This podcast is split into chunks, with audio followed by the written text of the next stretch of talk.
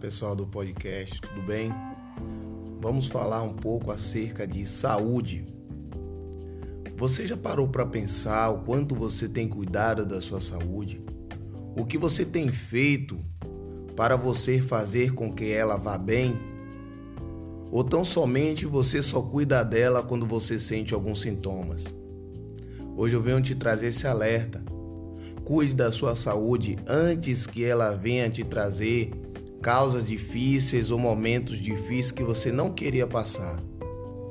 Cuide da sua saúde, beba água, se exercite e sempre bote o seu equilíbrio mental em primeiro lugar, para que você vá bem em tudo e todas as coisas.